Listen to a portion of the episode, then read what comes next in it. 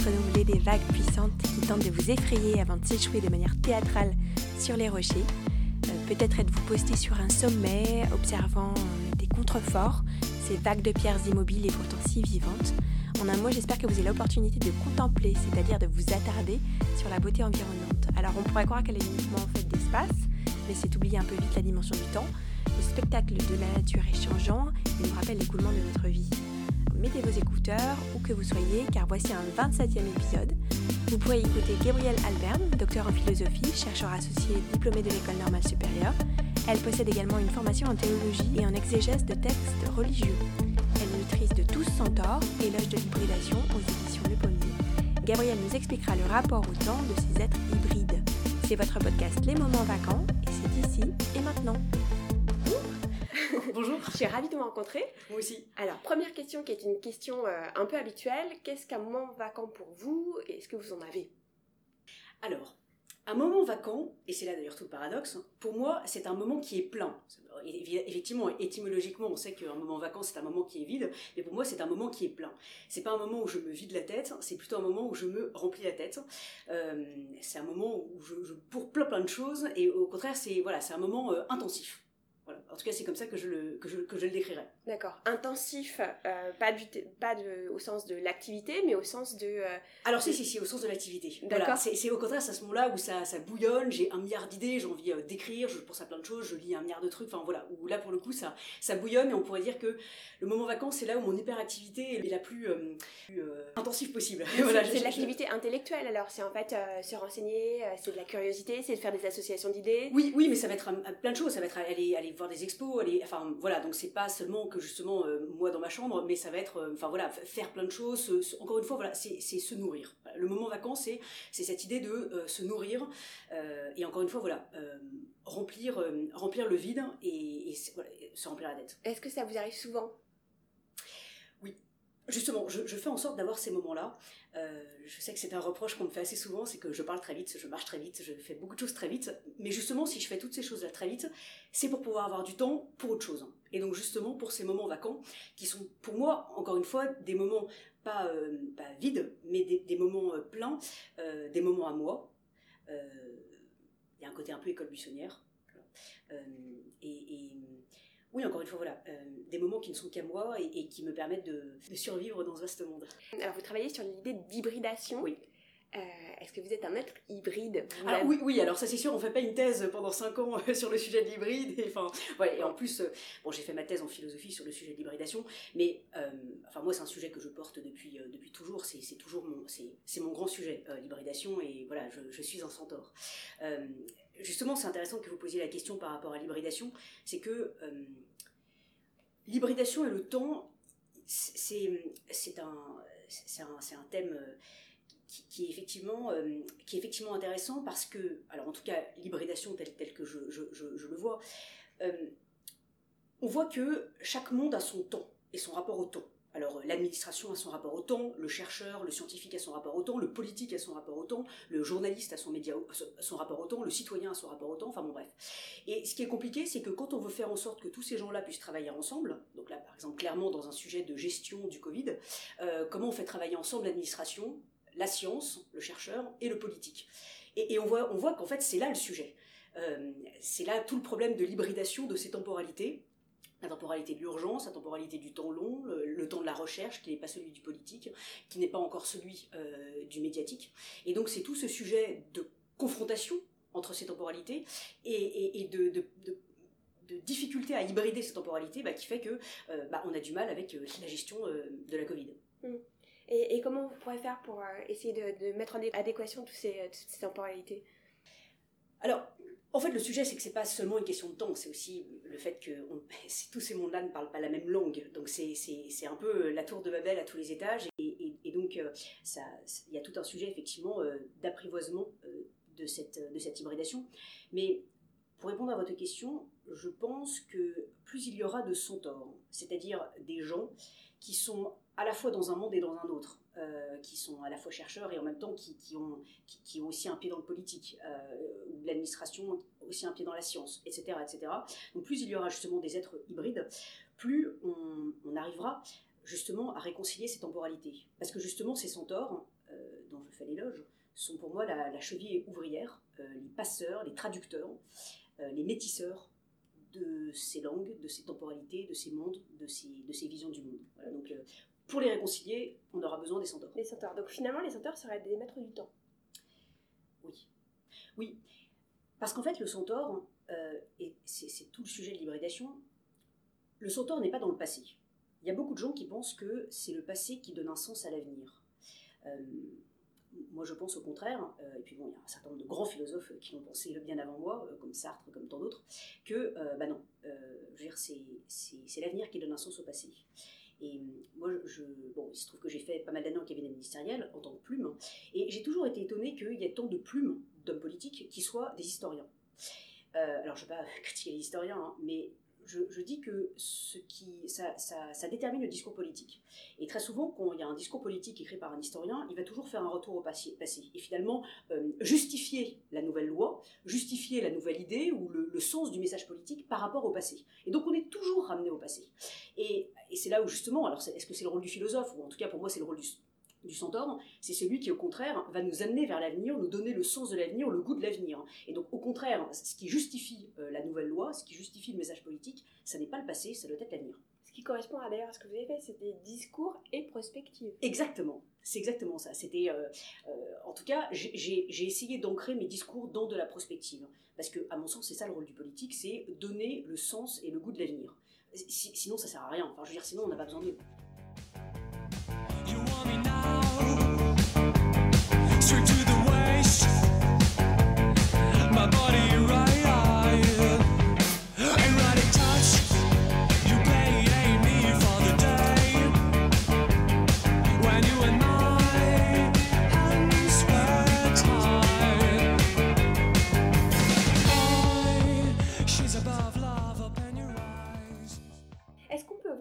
l'avenir ou est-ce qu'on peut peut-être plus simplement mieux connaître le présent pour essayer de, de penser un tout petit peu ce qui va se passer? Alors non, parce que si on se base sur le présent pour pouvoir penser l'avenir, là on, est fichu, parce que là encore une fois, euh, on, ne pense pas l'avenir, on pense au présent.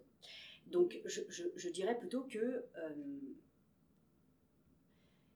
c'est l'avenir, enfin il faut se passer dans l'avenir. Voilà. Alors ça peut paraître euh, complètement fou, parce qu'on peut se dire, bah oui, mais enfin comment, voilà. Mais en fait justement, ne pas être enchaîné, emprisonné dans le temps, dans la temporalité essayer de, alors ça peut paraître euh, compliqué, mais essayer justement d'être dans l'atemporel. Voilà. Euh, et, donc, quand on doit, euh, en tant qu'homme politique, par exemple, penser, penser la cité, penser l'aménagement du territoire, penser le vieillissement de la population, voilà, ce genre de choses, enfin, absolument tous les sujets, il faut être dans la temporelle. Il n'y a que comme ça qu'on fera en sorte d'éviter que ce soit l'avenir et le présent d'ailleurs qui donne un sens à l'avenir. D'accord. Donc en fait, il faut si je comprends bien, il faut penser, pour se réconcilier avec une forme de présentisme ou de réalité. Ou de passéisme. Ou de passéisme, voilà. il, faudrait anticiper cette forme de... C'est exactement ça. En fait, c'est là où c'est ma, ma, critique du devoir de mémoire, alors qui est important. Euh, le mémorial, c'est important, mais la chose, c'est qu'il y a tellement de devoirs de mémoire, il y a tellement de mémorial que du coup, il n'y a plus du tout de, sens de l'avenir. On a vraiment perdu le sens de l'avenir. Et, et, et, au devoir de mémoire, moi, je, je oppose, j'oppose, ou en tout cas, je propose le devoir d'anticipation. Euh, c'est ce que j'appelle dans, alors ce que j'appelle dans ma thèse et puis après dans, mon ouvrage Tous sans et l'âge de l'hybridation, euh, cette idée de chronopathologie, cette maladie du temps. En fait, pourquoi est-ce qu'on est malade du temps? Mais, justement parce qu'en fait, on a, alors c'est toujours cette idée que euh, c'est le passé qui détermine l'avenir et que donc ça c'est pas bien du tout. Mais en fait, c'est parce qu'en gros, on est terriblement angoissé par l'imprévisible. Puis là, on l'a bien vu avec le Covid. Le Covid, c'est l'imprévisible qui a surgi dans nos vies et c'est quelque chose qui nous rend malades. On a construit euh, nos vies, nos relations, nos activités autour de euh, l'angoisse de l'imprévisible et on a toujours tout fait pour pouvoir écarter l'imprévisible. Les algorithmes, même les outils numériques, enfin, ça n'est que ça. C'est comment tout prévoir. Euh, et, et, alors, si on va un peu plus loin, évidemment, cette, cette maladie du temps, bah, derrière, c'est le refus de la mort, c'est l'angoisse de la mort. L'angoisse de l'imprévisible, c'est l'angoisse de la mort. Oui, il y a une peur de, cette finitude qui va arriver quoi qu'il arrive et qu'on essaie de repousser aujourd'hui avec des outils numériques et des algorithmes et de la prévision. Exactement. Et, donc, bah, en cherchant à tout prix à éviter la mort, on passe à côté de la vie. Donc, se réconcilier avec le temps, se, réconcilier avec la réalité, se, réconcilier avec la vie. Voilà, il faut l'accepter. Mm. Et c'est paradoxal parce que vous avez aussi fait de la théologie et, euh, et la théologie c'est quand même euh, un accès à une forme d'immortalité d'une certaine façon. Et donc c'est aussi repousser cette finitude. Alors oui, mais je pense qu'on peut la, la transcender. Oui, alors on peut la transcender à travers les œuvres, à travers une pensée, à travers des enfants, il y en a qui écrivent des livres, il y en a qui. Enfin bon voilà, il y a plein de choses que l'on peut faire pour pouvoir, alors, non pas repousser cet imprévisible ou repousser cette mort, mais vous avez utilisé un mot parfait, c'est justement la transcender. Donc encore voilà, on peut la transcender à travers euh, des œuvres, à travers ce que l'on fait. Voilà. C'est ce que l'on fait qui nous rend immortels. Finalement, le syncrétisme, c'est une forme d'hybridation aussi. oui, alors, euh, en fait, dans, le syncrétisme, il y, a, cette idée de synthèse. L'hybridation, c'est pas la synthèse. C'est toujours cette image que je donne. Donc, euh, on a parlé du centaure. Pour moi, le, centaure, c'est la figure de l'hybride. Et pour faire un centaure, c'est pas un, homme sur un cheval, quoi. Voilà. Et, la synthèse du centaure, c'est pas un homme sur un cheval. Pour réussir un centaure, il faut que l'homme se métamorphose, que le cheval se métamorphose et construise cette tierce figure qu'est le centaure. Donc, c'est pas le syncrétisme, c'est plutôt, encore une fois, c'est la transcendance. Voilà, c'est le pas de côté, c'est le côté un peu euh, méta, quoi. Voilà, métamorphose. Mmh. Euh, comment on fait pour euh, s'octroyer des moments vacants qui nous permettent visiblement d'être plus créatifs dans un monde où tout est en accélération, où finalement, euh, peut-être que c'est aussi le rapport à l'urgence en fait qu'on perd. C'est-à-dire que l'urgence pour le chercheur n'est pas le même que l'urgence pour le politique, qui n'est pas la même que l'urgence pour un médecin dans un hôpital. Et c'est peut-être ça qui a changé aussi, c'est cette forme d'accélération et ce rapport à l'urgence qui n'est pas du tout le même. On voit très bien qu'il y a des euh, sujets qui sont extrêmement euh, stratégiques mais qui sont laissés de côté. Euh, pour cette idée d'urgence qui n'est finalement pas si stratégique que ça et qui, à terme va nous poser des problèmes parce que justement on n'a pas réglé ce qui était beaucoup plus important. Oui, c'est ce que vous disiez justement en, en, enfin, en distinguant l'urgent et l'important. Oui. oui, oui.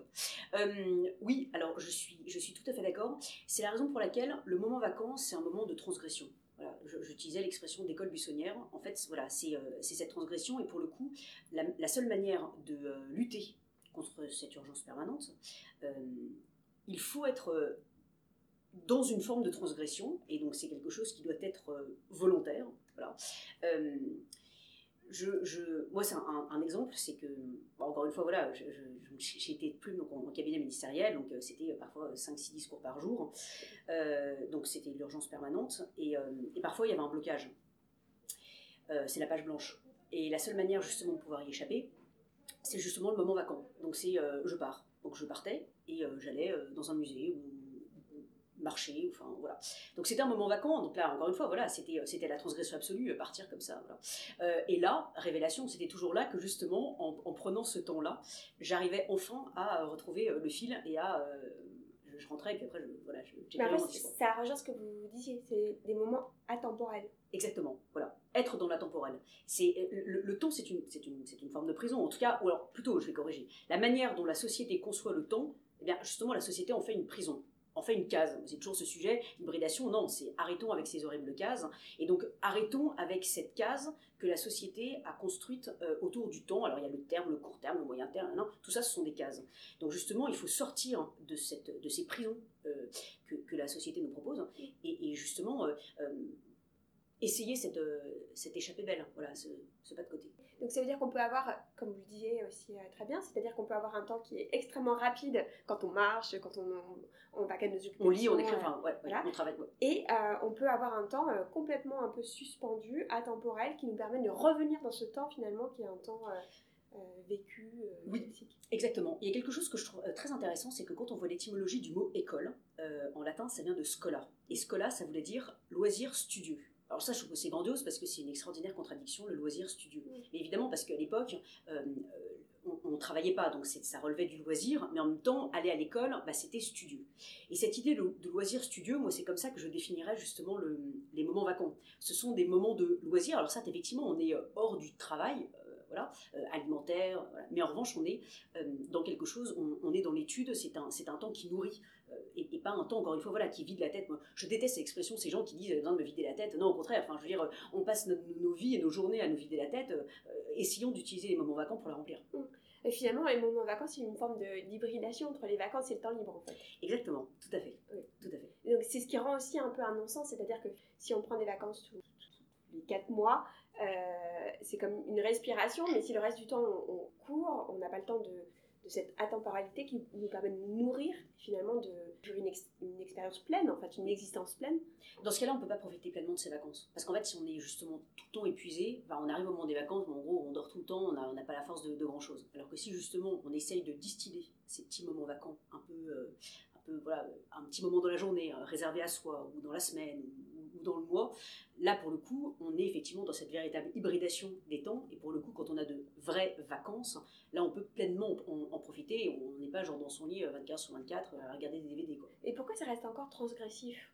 Parce que si ça apporte à chacun, si chacun peut être euh, conscient du fait que ça, ça, lui permet de mieux vivre son existence, de mieux travailler, de mieux voir la vie, voilà, pourquoi est-ce qu'on ne se l'accorde pas plus souvent?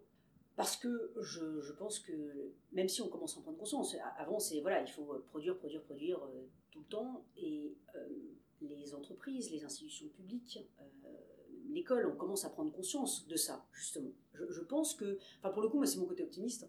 Je suis convaincue que à tous les niveaux, c'est-à-dire à, l'école et dans le monde du travail, on commence à prendre conscience du fait que si on a envie d'avoir des personnes qui apprennent mieux, donc des élèves qui apprennent mieux, ou des, des, un, salarié qui, qui travaille mieux, qui est plus épanoui, bah, il faut justement euh, qu'ils aient ces moments-là. Donc euh, bah, ça veut dire qu'il va falloir les traduire en termes de politique publique. Bah, euh, dans le code du travail, dans la manière dont on apprend à l'école, donc dans le ministère au ministère de l'Éducation nationale, il va falloir penser tout ça. D'ailleurs, c'est intéressant que vous utilisiez le, terme optimiste. L'optimisme, c'est justement, on ne sait pas si on va réussir à avoir une vision d'avenir qui va être plus, enfin meilleure, positive. Mais en tout cas, on se projette là-dessus. Là où le positivisme nous impose une forme de pensée positive qui est une négation de ce qu'on peut ressentir ou du fait que ça puisse euh, ne pas bien se, se passer finalement. Oui, je suis tout à fait d'accord. Oui. Alors j'ai optimiste et même, enthousiaste. en tout cas, ce que je veux dire là, c'est que on a des raisons d'espérer parce qu'il y a ces signaux faibles où on voit que petit à petit, alors d'autres pays du monde sont plus avancés que nous, par exemple effectivement à l'école, où là on sent mieux que on, prend conscience du fait qu'il faut ces moments de respiration euh, pour, euh, pour l'élève. Euh, dans le monde du travail, petit à petit, on commence à prendre conscience du fait qu'il faille ces moments de, respiration. Voilà, donc c'est pour ça que ça, tout cela donne des raisons d'espérer, même si c'est pas encore gagné.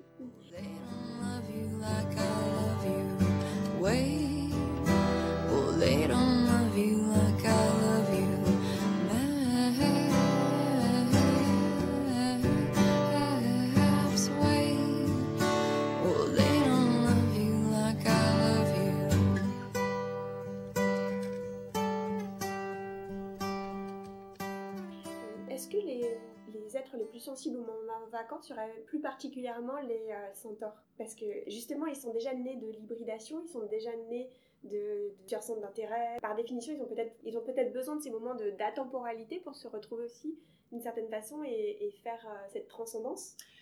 Oui, c'est une très intéressante question.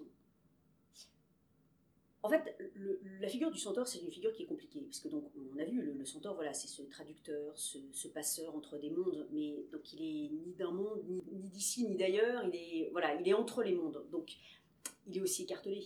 La figure du centaure, c'est quelque chose qui peut être douloureux, voilà, et donc il est bah, entre des temporalités, entre des langues, entre des mondes, entre des, visions du monde. Et effectivement, c'est la raison peut-être pour laquelle justement être dans la temporalité, c'est peut-être ces moments où il peut euh, s'extraire de cette de, tous ces mondes-là, de tous ces ponts qu'il doit construire. Enfin voilà. Euh, et c'est justement le moment où il fait hybridation. Oui. Oui, c'est le moment il, fait, il fait le miel de, tout ce qu'il a, euh, de tout ce qu'il a traversé. Oui, c'est la forme de transcendance où il crée des passerelles finalement entre deux mondes qui pourraient euh, être complètement Exactement, exactement, tout à fait, tout à fait et, donc, c'est parce que lui, justement, est réconcilié avec, euh, avec le temps, avec la réalité, avec, euh, avec la, la, finitude. Et... Que dit la philosophe, parce que vous êtes aussi philosophe, sur le sujet du rapport au temps? Est-ce que c'est pas, ça rentre pas en confrontation avec euh, la théologie, avec l'accélération permanente qu'on connaît actuellement? Ou est-ce que c'est peut-être une fausse idée, en fait, de se dire que le monde s'accélère Peut-être qu'il a toujours été en constante accélération, mais qu'on a une accélération, mais et encore. Moi, j'ai l'impression qu'on est toujours en train de réinventer la roue. Alors, on dit toujours oui, là, on est en crise, là, on est en transition, mais en fait, le monde a toujours été en transition. Euh, enfin, j'imagine qu'à l'époque de la Renaissance, ou même à l'époque d'Aristote, ou enfin, bref, euh, voilà. Euh, à chaque fois, on a eu, enfin, les, les, les, gens qui vivaient à ces époques-là étaient convaincus de vivre une crise, de vivre une transition, de vivre de multiples changements, de vivre une accélération des choses. Donc, pour le coup, je pense qu'il est important de relativiser euh, tout ça et finalement, euh, on connaît ce qu'on a toujours connu.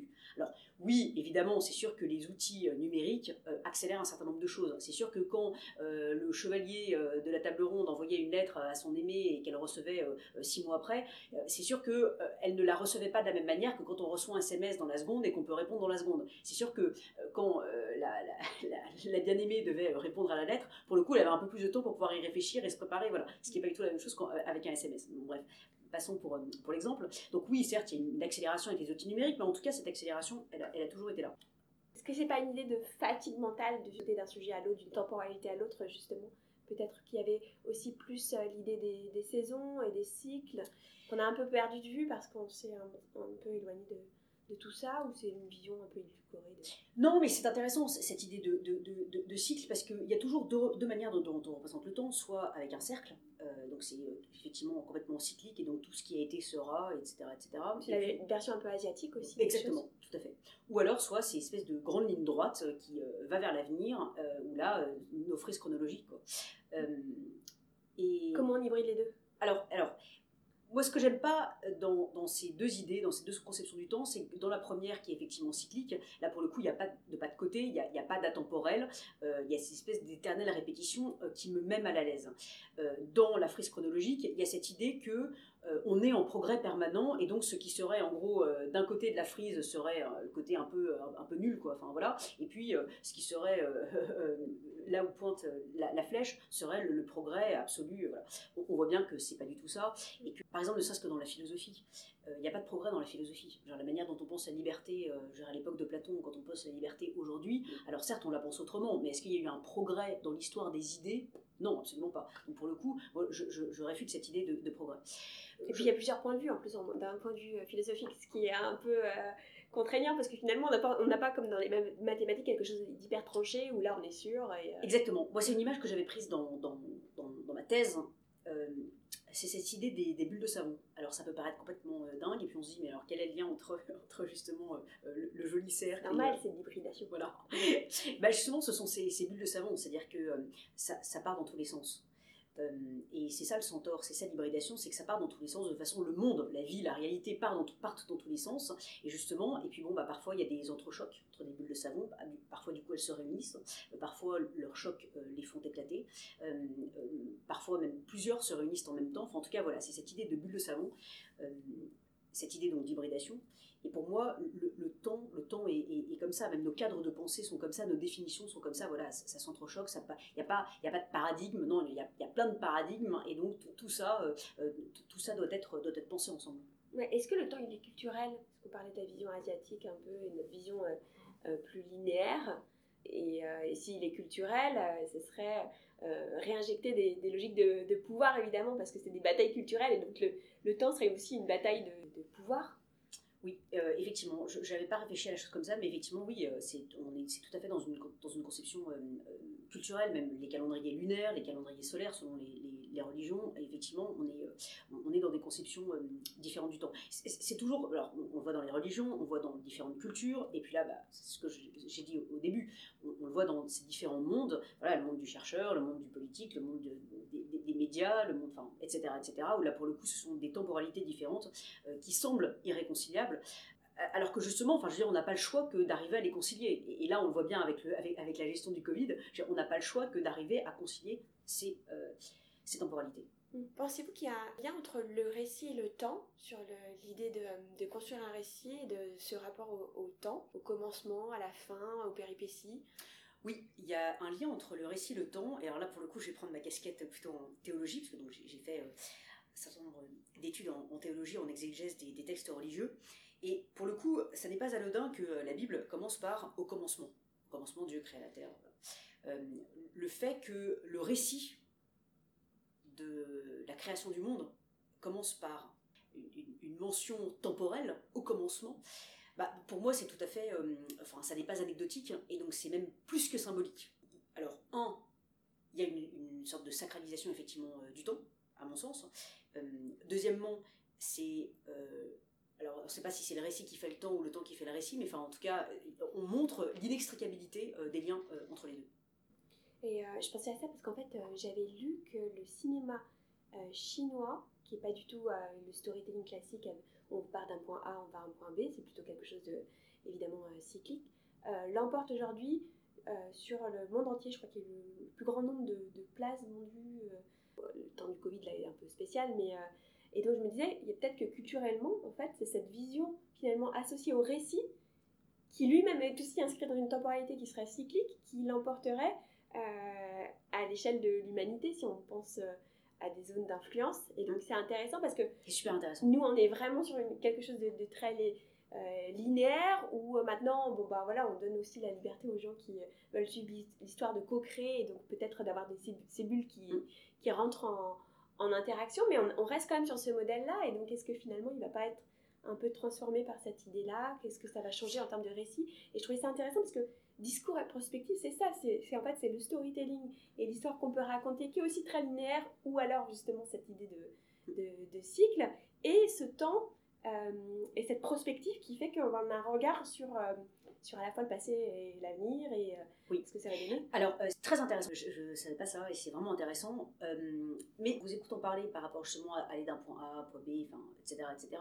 Pour le coup, la pensée, enfin en tout cas le, le, chemin du centaure et de, de cette hybridation, bah, c'est un jeu que je faisais toujours quand j'étais petite. C'était ce, dessin où il y avait plein de petites étoiles et il fallait, avec des, numéros, il fallait les relier entre elles et puis à la fin, ça, ça donnait un dessin.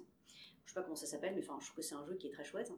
Et en fait, c'est ça l'hybridation. Donc, c'est cette espèce de, pointillisme et donc ce côté un peu de zigzag. On fait effectivement des, des, liens euh, entre plein de trucs qui sont complètement euh, radicalement différents ou opposés, ou en tout cas n'ayant pas, pas grand-chose à voir ensemble. Et donc, euh, en tout cas, ce côté de, de, pointillisme, ou alors d'aller et retour dans bah, présent, passé, futur, ou de, zigzag, moi, c'est quelque chose que j'essayais de faire dans, dans les discours, parce que justement, c'est ça qui permettait d'être dans l'intemporel et de toujours euh, repenser euh, le passé, ne pas se laisser enfermer dans le passé, ne pas se laisser enfermer dans le présent. Et que comme ça, effectivement, que l'on peut euh, arriver à penser. Et l'intemporel, est-ce que c'est de l'universel?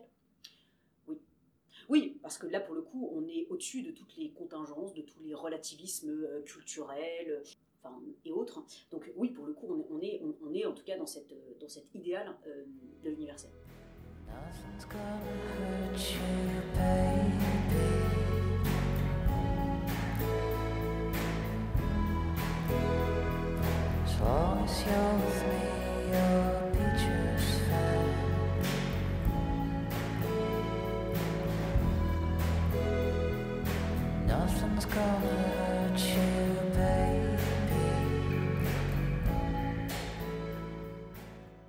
Qu'est-ce qu'on peut lire sur le sujet du temps? Que vous avez euh, des, conseils de lecture? Alors, ce seraient des injonctions, encore une fois, mais voilà, peut-être si, on a, si on a envie de se nourrir. Oui, alors, euh, bah, l'un de mes véritables maîtres à penser, c'est Elias Canetti, c'est l'un des plus grands intellectuels européens du XXe siècle, malheureusement peu connu, mais enfin, honnêtement, lisez-le, il est extraordinaire. Il a écrit euh, alors, toute une série d'aphorismes qui s'intitule Le territoire de l'homme, puis il y a toute une suite d'ouvrages. Mais il y a également tout son ouvrage majeur, Masse et puissance dans lequel bon, il a pensé le sujet de la masse, donc c'est vraiment tellement d'actualité et vraiment à lire, mais aussi il a, de ce fait pensé la question de la métamorphose, question de l'hybridation, et dans la métamorphose, il y a clairement le sujet de la temporalité, donc ça, ça c'est intéressant euh, à lire. Après, pour le coup, euh, il y a également euh, Anna Arendt, Les origines du, du, totalitarisme, parce que pour le coup, Anna Arendt, qui a fait sa thèse sur Saint-Augustin, grand philosophe ayant pensé le temps dans ses confessions, elle a, une philosophie du temps, une philosophie de l'initiative que je trouve absolument extraordinaire, où elle dit que, en gros, l'être humain, c'est pas du tout un animal de raison, mais c'est un, animal du commencement. C'est l'être humain qui est c'est le seul animal qui est chargé d'introduire du commencement dans le monde. Et donc ça, pour le coup, je trouve que c'est un rapport au temps, un rapport à la création, au nouveau, qui est assez extraordinaire. Et encore une fois, c'est le truc, c'est le pas de côté créateur, libérateur. Il n'y a que comme ça qu'on pourra euh, sortir du totalitarisme, sortir... Et de la finitude donc. Oui. Oui, mais on, revient du coup à la création et, à, la, nécessité de faire œuvre si on veut euh, non pas euh, refuser la mort, mais en tout cas euh, la transcender. Merci beaucoup à vous, Gabrielle. Merci à vous. Merci beaucoup. N'hésitez pas à nous suivre sur Instagram pour prolonger la conversation et découvrir les coulisses du podcast. Je vous donne rendez-vous pour le prochain épisode avec la journaliste et autrice Eva Bester. Elle animait sur France Inter depuis 2013 l'émission devenue culte que vous connaissez certainement, baptisée Remède à la mélancolie. À la rentrée, elle sera aux manettes de l'embellie sur cette même chaîne. Il sera la question de la manière de prendre part au monde pour agir concrètement. D'ici là, prenez le temps. C'était les moments vacants. Je suis Anne.